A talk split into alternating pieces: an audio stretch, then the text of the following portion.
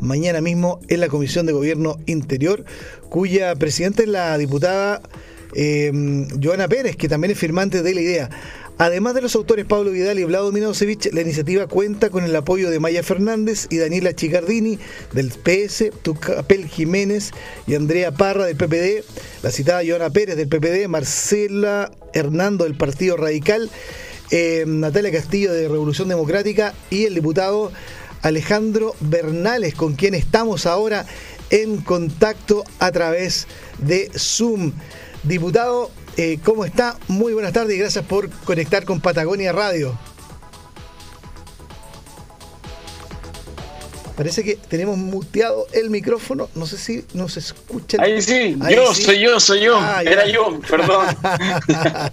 saludarte, saludarte, Cristian, a ti y a todos que nos están escuchando. Eso había dicho, pero estaba ahí, me había olvidado pinchar el botón para poder hablar. Bueno, justo estábamos hablando de, de esta moción que quieren presentar para declarar el 25 de octubre como el Día Nacional de la Democracia. Eh, bueno, vaya fecha el 25 de octubre, ¿no? Sí, bueno, ayer tuvimos una jornada, valga la redundancia, histórica en, el país con este plebiscito que por primera vez no, nos, va a permitir redactar una, constitución. De manera, digamos así también, eh, ciudadana, pero una constitución no, lo voy a poner desde, el otro, desde la otra tribuna, no una constitución redactada entre pocos o entre cuatro paredes, sino con la posibilidad de que la ciudadanía, que además fue la otra opción que ganó, incluso con un poquitito más de porcentaje, que es a través de una convención constitucional, donde cada uno de nosotros va a poder ir el próximo 11 de abril a votar, al igual que ese mismo día lo hará por alcaldes, concejales y gobernador regional, también va a poder elegir ese día cuál va a ser la persona que lo va a representar en esta convención constitucional y una persona que me imagino va a tener las características que la persona elija, es decir, van a ser personas de distintos partidos políticos, con distintas miradas sobre la sociedad, de la región, y vamos y empiezan con esta con, esta gran tarea que van a tener, que es redactar una nueva constitución. En este distrito es, básicamente la elección lo mismo que fue para la, para para elección parlamentaria, es decir, van a ser cinco cupos los que van a, vamos a tener. Cinco cupos que se van a entonces a, claro, que se van a se van a hacer acá en, el distrito 26 en este caso, ¿no? O sea, cada distrito En el 26 en el, ¿Sí? Sí, no, cada, cada distrito, como tú decías, cada el 26 va a tener los cinco cupos, que hoy día son cinco parlamentarios, y en el distrito 25 son cuatro. Así es. Me imagino que mm, Alejandro Bernal diputado del Partido Liberal, tiene más o menos algunos nombres en mente, ¿no? Sí, por supuesto que tengo algunos nombres en mente. No los puedo decir aún, pero nosotros sí como partido nos comprometimos a llevar eh, un 50% de nuestros cupos van a ser para independientes. Que es una de las polémicas que hoy día también se ha levantado y nosotros creemos que desde los partidos tenemos que empezar a hacer gestos. Ya tenemos eh, a nivel regional conversaciones con algunas personas que muchas veces se sentían alejadas de la política y que ven en esta una gran oportunidad eh, para estar en ese lugar y a nivel nacional igual. Yo lo que podría decir que a nivel nacional ya han aparecido ciertos nombres del Partido Liberal, no voy a decir aún los de la región, eh, pero a nivel nacional, por ejemplo, está Francisca Solar, que es una escritora bastante reconocida, joven. Eh, también está Patricio Fernández, que es director, fue director y creador del The Clinic. esas son las personas que nosotros por lo menos estamos buscando perfil más o menos para que puedan eh, ser nuestro representante en, esa, en esta elección. Tienes que ganar primero para estar en la constituyente. Sí, claro, claro, pero, pero me imagino que van a ser eh, nombres del amplio espectro, digamos, que represente un poco la realidad chilena, porque hay de todas las, de todos los lados, ¿no? Porque no solamente va a ser, eh, porque por ahí también una de las cosas que se mencionaba era ya, la señora Juanita va a estar, no, no va a estar la señora Juanita probablemente, pero sí va a haber alguien que pueda representar las ideas de la señora Juanita, por ejemplo, ¿no? Así es, no, así es, pero ojo, podría ser que algún partido político abra su, y yo he escuchado a algunos, a dirigentes sociales, nosotros es algo que estamos estudiando, pero eh, efectivamente yo creo que también hay que bajar un poco la, pelota al piso, y yo lo he escuchado, ayer me tocó en muchas conversaciones, entrevistas, esto como el ejemplo de, la señora Juanita, eh, y los independientes, absolutamente independientes, que estamos haciendo todas las posibilidades en el Congreso para que puedan también tener sus listas, pero también con, con ciertos requisitos, porque aquí tampoco es llegar y levantar la mano, decir quién quiere ser constituyente, que aparezcan 100 personas y cómo los ordenamos en lista, cuánta representación tiene cada uno, son efectivamente representantes de sus organizaciones. Todos esos filtros efectivamente tienen que, existir tal cual como lo, como lo hacemos nosotros. Pero dicho eso, nosotros por, por lo menos eh, ya di un poco más o menos el perfil de, la, de las personas eh, que, se, que nos hemos acercado a ellos y ellos a nosotros también, porque hay que decir que también hay mucha gente que se ha volcado a preguntarle a los distintos sectores políticos que quieren ser constituyentes. Como dices tú, del amplio espectro político. Por eso es importante, y quiero eh, recalcar esto, a pesar de que yo siempre estuve por la opción de la prueba y ayer se ganó, etcétera. Yo creo que la gente que votó por el rechazo hoy día tiene que eh, sumarse a este proceso, no restarse, tiene que presentar sus candidatos y que, los representen en este espacio. Yo leía, por ejemplo, recién aquí una entrevista de del mundo empresarial y decían, bueno, nosotros tenemos que estar en ese espacio y ellos podrán presentarse y conseguir efectivamente los votos que se necesitan para poder estar ahí y también tener esa mirada eh, representándolos mm. en, esta convención constitucional. Entonces yo diría, más que miedos, más que instalar miedos, yo los dejaría atrás y vería oportunidades de poder sumarse a este espacio y con un estado de ánimo de contribuir. Yo creo que todos los que estén en ese lugar, los 155 hombres y mujeres, tienen que tener un espíritu para contribuir y encontrarse, no para llegar y boicotear ciertos espacios. Yo cuando digo boicotear, tiene que ver porque se ha puesto de repente esta instalación de los dos tercios, que es lo que se necesitan para los acuerdos, que de repente, eh, claro, alguna minoría, pues fue lo que pasó con el tipo ejemplo del agua, ¿no? que 24 senadores aprobaron una moción respecto a priorizar la importancia del agua en Chile y 12 se opusieron y esos 12 ganaron. Entonces los 12 versus los 24, yo creo que aquí no pueden y espero que no existan eh, algunos sectores que aprovechen estos dos tercios simplemente para trancar la pelota. Yo creo que aquí todos tenemos que avanzar y llegar a acuerdo. Seguramente eso de los dos tercios va a ser de ida y vuelta, ¿ah? no, no, no es que va a ser solamente por de eso un sector. O sea, me imagino que se tendrá que privilegiar el diálogo para llegar a un punto en común y aquello que no, bueno, será materia de ley después, dependiendo de también cómo quede configurado, configurado aquello. Eh, eh, Alejandro, y en términos de, de, lo que significó ayer el resultado, ¿no? Eh, contundente, más de mm. prácticamente un 80-20, ¿no? Si redondeamos, si nivelamos, ¿no? Eh, por ahí, muchos de los análisis que se han dado es que, bueno, esto no es capitalizado ni el apruebo asociado a la izquierda, porque claro, hubo mucha gente de derecha que votó apruebo, y también están aquellos que votaron rechazo, que también curiosamente no todos eh, son de derecha, había gente de izquierda que votó rechazo también.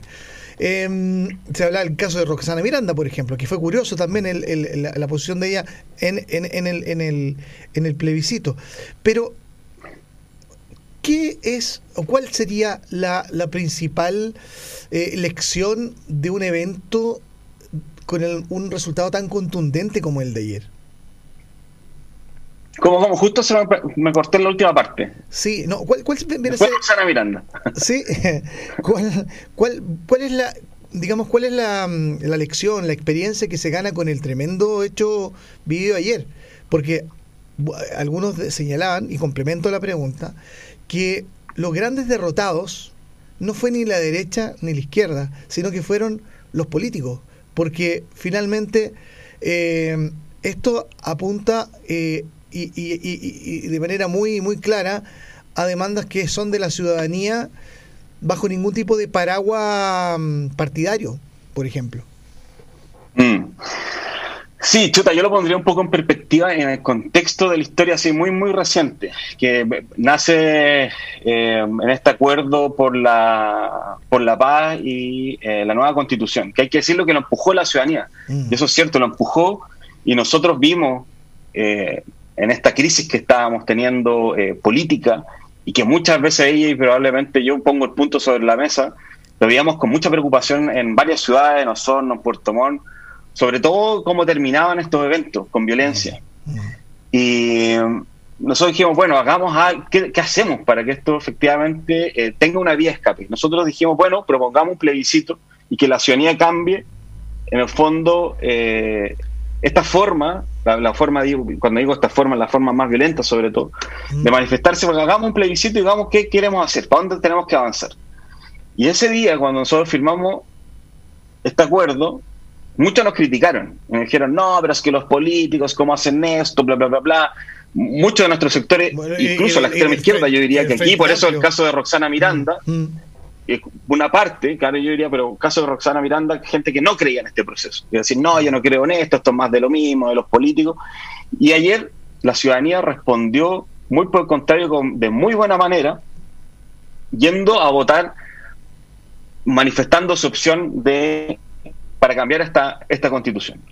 Nosotros sabemos que tenemos una crisis política grandota y esta, yo lo veo como una nueva oportunidad para comenzar con un reencanto hacia la ciudadanía. Por eso digo, tenemos que llegar a acuerdos, tenemos que dejarnos de pelear, tenemos que dejar de polarizarnos, tenemos que dejar de repente hacer un punto eh, más bien polémico para ganar una portada, para estar en los medios, eh, que yo lo veo mucho, mucho, mucho eso y yo lo lamento eh, de repente en los matinales con los colegas que van. Mm.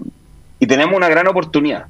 Entonces, esta oportunidad no la, no la podemos desechar en el sentido de que hubo buena participación y la gente de nuevo va a poner expectativas en lo que pase, no solo en la Convención Constitucional, sino que también en lo que hagamos de nosotros de ahora en adelante. Y ahí nosotros tenemos que estar eh, nuevamente a la altura. Yo llevo dos años y medio en el Congreso, mm. pero yo me tomo el desafío como si llevara mucho más tiempo y me hago cargo también de las dificultades que tiene la, hoy día eh, en el fondo la corporación en la que estoy trabajando. Entonces, yo lo vería así, ¿eh? hay algunos que tratan de decir, no, esto es un repudio absoluto a los políticos, hay otros que dijeron, no, esto es al revés, un espaldarazo porque participan de un plebiscito, eh, un llamado a la democracia, etcétera. Yo, esa, esa es básicamente mi mira. Estoy conversando con el diputado Alejandro Bernales, diputado del Partido Liberal por este distrito, el distrito 26. Eh, Oiga, diputado, el día de ayer, ¿puede decirse que ese fue el punto final de, la denominada transición a la democracia? Chuta, yo. Está complejo, yo creo que vimos un gran paso, un gran, un gran paso, pero yo creo que vamos a tener de nuevo, vamos a tener, y así lo hemos conversado nosotros, por lo menos en la interna del Partido Liberal, igual una transición justamente para llegar a, implementar, por ejemplo, esta nueva constitución. De hecho, el gobierno que venga, sea cual sea, del sector que sea, que hoy día está muy, muy abierto en las encuestas, eh, va a tener un gran desafío justamente, mm. que es transitar hasta, hasta este espacio donde, eh, por decirlo así, construyamos una nueva realidad. O cuando dice va a volver la normalidad a Chile, cuando veíamos el 18 de octubre, ahora sumado con la pandemia, yo creo que vamos a tener una nueva realidad y que esa nueva realidad hoy ya tenemos la oportunidad de construirla entre, entre todos. Eh, yo creo que falta todavía un poquitito. Se dio ayer un gran paso, pero, se pero avanzamos. Oye, eh, escuchaba por ahí, eh, Alejandro, en una entrevista que tuve de político a la hora del almuerzo, que me decía, bueno, esto es un gran paso, no cabe duda, eh, pero también hay que ser francos y sinceros con la ciudadanía, que una nueva constitución no va a resolver todos los problemas que se demandan porque no es justamente el, la, solución. O sea, hoy día ya no van a mejorar todavía las, pensiones, o sea, va, a ser todo un proceso, pero la constitución en sí no, no, es la, no, es la solución para todos los problemas. ¿Lo ve así, diputado? Es una base, efectivamente, un nuevo rayado cancha donde vamos a poder eh, fijar estas reglas y poder jugar en ella. A mí me toca vivirlo día a día en el Congreso, que muchas veces los proyectos que presentamos son inconstitucionales, Muchas veces perdemos proyectos justamente porque la constitución está diseñada de tal forma mm. que no nos permite avanzar en ciertas materias. Eh, vemos también un país que, no, no, solo por la constitución, vemos un país sumamente hiperpresidencializado, que muchas veces la responsabilidad del futuro del país cae en, los hombros de solo un hombre o una mujer, mm. que es el presidente o la presidenta. Eh, y tenemos que avanzar en eso. Yo creo que la ciudadanía tiene bastante claro que esto es un proceso largo, que mañana no va a tener, así como he visto varios memes, mañana el colegio gratis, no sé qué, el agua gratis. No, mm. yo creo que va a haber un proceso y va a depender de esta, de esta discusión cómo vayamos, vayamos avanzando. Yo, como digo, creo que la, ciudadanía tiene muy claro qué es lo que hay que ir cambiando para que después quienes estén en el Congreso también podamos, puedan legislar o podamos legislar eh, con mayor facilidad, porque yo, verdad, te lo digo, nosotros en el Congreso muchas veces nos, nos cuesta avanzar por este, por este tipo de cosas. Y de nuevo, te lo digo para ambos lados. Y yo creo mm. que esta nueva constitución también tiene que tener estos márgenes más bien amplios, no ser algo cerrado que no te permita hacer nada, para que el gobierno que sea, el gobierno de turno, de nuevo, de derecha o de izquierda, que le toque de aquí, ojalá esta constitución dure muchos años como, como lo duró esta en, algún sentido. Eh, y que permita en el fondo que quien esté pueda gobernar bien y pueda implementar sus leyes, sus políticas, etcétera. Pero, pero yo me imagino que, por ejemplo, esa situación que se vive con esta constitución en particular, eh, se da porque también busca cierta estabilidad. Si bien es cierto, eh, se pueden hacer cambios, eh, bueno, eso exige a los políticos también tener una mayor capacidad de negociación, de llegar a acuerdos, de llegar a puntos en común usted, diputado, tú, Alejandro, prefieres una constitución que sea más flexible y que en el fondo eh, cada uno que esté en el gobierno, lo que sea, y si tiene una mayoría eh, circunstancial inclusive, eh, haga y deshaga, porque al final uno espera que, que la constitución dé ciertas garantías de estabilidad también en un país, ¿o no?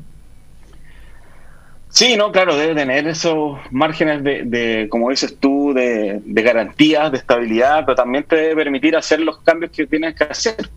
Mm. modificar hoy día, por ejemplo, como digo, hay muchas, muchas eh, por llamarlo así, demandas ciudadanas que han ido avanzando después de 40 años, mm. que son prácticamente de obviedad y son los cuales no, no, no podemos, estamos amarrados de manos porque no podemos avanzar. Ya, ya hablábamos del tema eh, por ejemplo, eh, con, relacionados con la educación, relacionados con la salud. Muchas veces, por ejemplo, esta misma constitución eh, no nos dejó y hemos tenido, por, ejemplo, problemas con los retiros, lo, la última vez que conversamos, Ah, eh, respecto a algunos programas de apoyo mm. económico del 10%, mm. lo mismo que hoy día, que es otra cosa muy importante de la Convención Constitucional, que nosotros creíamos mm. que la ciudadanía se iba a perder. El último reporte cuando hablábamos decía, oye, cuidado, que los vecinos están súper perdidos con la Convención Mixta y la Convención Constitucional, la tenían súper clara al fin del día, porque nosotros decíamos la Convención Constitucional no solo queremos que gane para que sean 100% electos, que no participemos nosotros desde el Congreso, sino que también porque tiene algo que ya está al ojo del mundo que va a ser paritaria, es decir, va a ser escrito 50% hombres y 50% mujeres. Entonces, yo lo, yo lo veo desde ahí y de nuevo, desde, más allá, porque después, a medida que vaya pasando el tiempo, le vamos a ir haciendo doble clic probablemente a las temáticas que se vayan instalando, porque va a ir generando esto, evidentemente, agenda, va a ir generando, evidentemente, polémica, miradas distintas. Probablemente el año que sesione la Convención Constitucional van a estar más bien puestos los ojos ahí que en el Congreso y vamos a ir viendo punto por punto, pero yo diría eh, como una raya para la suma, eh, para las personas que nos están escuchando, sumémonos, sumémonos, sumémonos eh, entre todos a llegar a acuerdos para que ojalá todas las miradas estén representadas y no existan este tipo de campañas del terror y del miedo, porque eso solo nos hace daño y yo creo que esta es una gran oportunidad para mejorar. diputado, eh, quiero ir a otra parte de, la, de, la contingencia política que se está viviendo hoy día y tiene que ver básicamente con, eh, bueno, eh, este, este, este llamado a la unidad que ha tratado de hacer la oposición hoy día para enfrentar justamente este proceso constituyente, pero también otras cosas más, como por mm. ejemplo las carreras que se vienen en principalmente en lo que va a ser seguramente la presidencial del próximo año. bueno, quedó ahí un poquito la trizadura a raíz de la situación de las próximas municipales, pero, pero una de las situaciones que uno está viendo en el, en el Frente Amplio, que es el bloque en el cual es parte del Partido Liberal, es em, la aproximación principalmente con el Partido Comunista y tratar de ser un puente con, la, con los partidos de la exconcertación. El Frente Amplio está en una postura de ponerse en un, extremo más a la izquierda que incluso la exconcertación a través de esto? Mira, nosotros del Partido Liberal hemos sido bastante categóricos con lo que tú dices. Tenemos una respuesta muy fundada y además ampliamente difundida en medios de comunicación que ha generado, al principio, generó bastante polémica interna, pero que hoy día ya es un consenso. Y el Frente Amplio se decidió buscar una unidad ojalá llevar una sola lista mm. para los constituyentes, porque sabemos que no solo electoralmente es lo que mejor, lo voy a llamar así, lo mejor rinde, eh, sino que también es un llamado, y ayer lo podemos ver que cuando hay un, sectores que están unidos les va efectivamente mejor. Nosotros hemos sido muy categóricos con eso. Eh, nosotros ya hemos comenzado varias reuniones con distintos sectores políticos para ver cómo generamos esa unidad. Yo a nivel regional también he insistido y he dicho mi trabajo después, de hecho, de, del plebiscito de ayer, he dado a buscar también la unidad con los presidentes regionales de distintos partidos, porque uno piensa, tú pones las presidenciales, que falta todavía un camino por recorrer, pero a corto plazo tenemos, por ejemplo, la elección de eh, alcaldes y alcaldesas, y vemos que hay comunas, vemos comunas donde hay seis candidatos de oposición. Entonces, eso no puede pasar en la región, porque si no, efectivamente, eso va directamente a un, fracaso. Em, nosotros vamos a insistir en eso. Y si y para no eludir tu respuesta, o sea, tu pregunta, perdón, nosotros hemos sido muy claros que el Partido Liberal tiene una línea roja. Y nosotros nos parece que el Frente Amplio no debe eh, estar arrinconarse. Nosotros justamente el Partido Liberal, que somos un partido de centro, centro-izquierda, creemos que hay que avanzar hacia el centro. es cosa ver los resultados también de ayer, y tú lo decías al principio, ¿no? Sería muy eh, ingenuo decir que ese 80% redondeándolo es gente de una izquierda dura. Eso eh, no es así. Claro. Eh, es más bien gente transversal que quiere unidad, que quiere avanzar, que quiere un cambio de constitución, quiere un Chile nuevo, quiere una nueva mitad. Y nosotros creemos que tenemos que avanzar para allá, no efectivamente arrinconarnos. Y nosotros, bueno, si llega a ocurrir en algún minuto esa decisión, porque esto, el Frente Amplio, somos varios partidos los que estamos ahí, el, Partido Liberal tiene un voto y vale lo mismo que el de Revolución Democrática, el de Convergencia Social y todo, nosotros decidiremos qué vamos a hacer. Ya, o sea, podría ser que ustedes eh, se quiebre, digamos, o salgan del Frente Amplio si es que, por ejemplo, no comparten una postura eh, de pacto con eh, Partido Comunista, por ejemplo. Hay una ventana levemente abierta. Ya, con eso lo pero No, pero, pero eso salió en medio de, en algunos, en otros medios, nosotros lo hemos dicho, en el Frente Amplio lo saben. Mm. Y todo, yo lo voy a decir así, yo creo que eh, lo, todos los, al menos, a mí me toca con, con quienes son parlamentarios hoy día, valoran mucho que el Partido Liberal esté eh, en, en, ese lugar porque le damos efectivamente una mirada que es más de centro muchas veces eh, con nuestro argumento mostrado que eh, nuestros votos tienen que ir a favor de repente de algunas políticas que no se ven tan visibles en el Frente Amplio porque son importantes, como por ejemplo, yo en la Comisión de Economía hemos apoyado fuertemente el tema, por ejemplo, de lo que está pasando hoy día eh, las pymes, por ejemplo, mm. y tenemos que reforzar hacia allá. yo creo que por lo menos hay preocupación dentro, por lo menos, de la coalición también de, de que nosotros estemos cómodos también en ese espacio. Sí. Y sigamos siendo cómodos, porque además somos fundadores de ese, de ese, lugar. Sí, claro, claro. Bueno, es que hago el punto porque fíjate, fíjate que eh, el Partido Liberal, que es como el más de centro dentro del Frente Amplio, igualmente mm, yo creo que tiene mucho en común también con otros partidos que no están en el Frente Amplio y que también son liberales, ¿no? Eh, de, de, principios liberales. Por ejemplo, el Partido Ciudadano, ¿no? Si no me equivoco. Eh, o que son partidos más pequeños, obviamente, eh, o incluso en la centro derecha también hay partidos bien liberales, como por ejemplo Evolución Política, Evópoli. Entonces hay como un centro ahí que está un poco huérfano, veo yo, eh, o, por lo menos se le, se le ve con un potencial de situarse al centro más social, socialdemócrata, por decirlo de alguna manera, al estilo Lavín, quizás, no sé. al estilo Lavín. Pero bueno, si Lavín de hecho está haciendo gestos justamente para ir en esa dirección, ¿o no? Bueno, yo creo, yo creo que lo que dice el, alcalde Lavín eh, y el Partido Liberal está en cierto modo en el, Frente Amplio, mm. porque justamente creemos la, en la profundización o en el fondo de los derechos sociales que además a algunos les gusta o no, era una radiografía bastante bien sacada de lo que pasó el 18 de octubre. Por eso mucha gente se lo atribuyó así como al Frente Amplio y nosotros de verdad no tuvimos nada que ver con el 18 de octubre. Pero mucha gente se lo atribuyó porque nosotros hablábamos de las pensiones indignas, de los sistemas de salud, de la educación, de, pucha, de un montón de realidades que se viven y no otros. Y en otros espacios hay una derecha, esta derecha social, por llamarla así, la de Osandón, que hace tiempo transmite, de hecho, eh, eh, su hermana, la, nona, eh, ella generalmente apoya muchos proyectos de este tipo, no tiene ningún problema, y saben que hay que transitar también a ese espacio, que es decir, que la derecha tiene que oxigenarse. Ahora, eso no quiere decir que el Partido Liberal, por ejemplo, claro, vuelva a una coalición eh, de, ese tipo sin tener estas esta bases muy bien sentadas.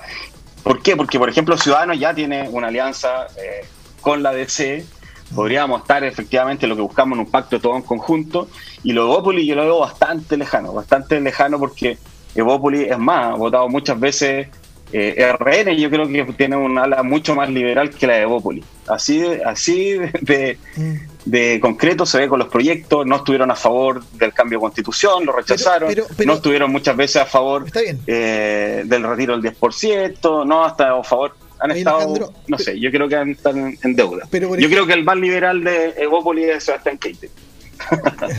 Oye, pero igual Alejandro, a ustedes como Partido Liberal me imagino que no, le molestaría una idea como esa que decía Lavín, ¿no? De, poder tener un eje socialdemócrata en donde haya gente de distintos sectores, tanto de derecha como de, izquierda, y que hagan un proyecto de gobierno común. No tanto de la política de las trincheras, como que por ahí va el mensaje de lo que dijo ayer, yo lo vi en varias entrevistas donde eh, Lavín hacía ese como análisis, ¿no? Y claro, decía, la mayor resistencia va a estar de, de mi sector, decía él, de, de, imagínate, de la UDI, el, como militante, o sea, es como igual, o no, eh, eh, eh, hay, un, hay un paradigma ahí que quiere poner, proponer por lo menos este señor, ¿no? Claro, él está viendo que hay un espacio que, que, mucho de eso hemos visto, pero yo, yo realmente no, no creo que compartamos nosotros un proyecto en común con él. Nosotros, y lo he visto, claro, no, no, no, tengo dudas todavía, tengo muchas dudas de lo que quieren lograr y probablemente levantará otras caras de otros sectores. Eh, yo no sé, efectivamente, mucha gente no sabe hoy día efectivamente dónde, dónde transita, eh, pero nosotros tenemos un proyecto que es sumamente claro y yo creo, más allá de hablar de los otros, yo creo que el Partido Liberal hoy día nosotros tenemos un tremendo desafío, dicho también con lo que tú dices del Frente Amplio, que el Partido Liberal hoy día, nosotros somos dos parlamentarios, tenemos un alcalde, tenemos que crecer en estas elecciones que vienen, ojalá tener constitucionalistas para demostrar que podemos crecer y ojalá nosotros poder liderar eh, un proyecto. O sea, el Partido Liberal, ¿por qué no puede ser el que lidere un proyecto en el país que sea también eh, transformador? Yo veo, como dices tú, hay incluso gente en el mismo Frente Amplio que está mucho más con nosotros que con algunos que tienen algunas ideas de pactar eh, con el Partido Comunista. Y también veo de otros sectores políticos, desde, los, desde el Partido Radical, del PPD, eh, con Ciudadanos tenemos re buena onda, eh, de miradas compartidas. Pero, de nuevo, veamos qué va a pasar en, las elecciones eh, próximas de, alcalde constituyente. Será hasta abril. viendo cómo se va a trazar el camino. Pero es una, una conversa compleja, pero lo de la no, yo lo veo muy, muy difícil, muy distante. Bien, Alejandro Bernales, diputado del Partido Liberal por el Distrito 26, muchas gracias por conversar hoy día con nosotros acá en Patagonia Radio. Abrazos, que estén muy bien. Chau, chau. Chau. Bien, el diputado Alejandro Bernales, y recuerden que esta conversación ya está en nuestras redes sociales para que la comenten, le den me gusta, la compartan. Llueve en Puerto Montt en estos momentos de manera muy copiosa. Y en esto es que nos vamos a pausa y continuamos haciendo Me por la prensa, aquí en Patagonia Radio. Hacemos una pausa y luego continuamos con Me enteré por la prensa de Patagonia Radio.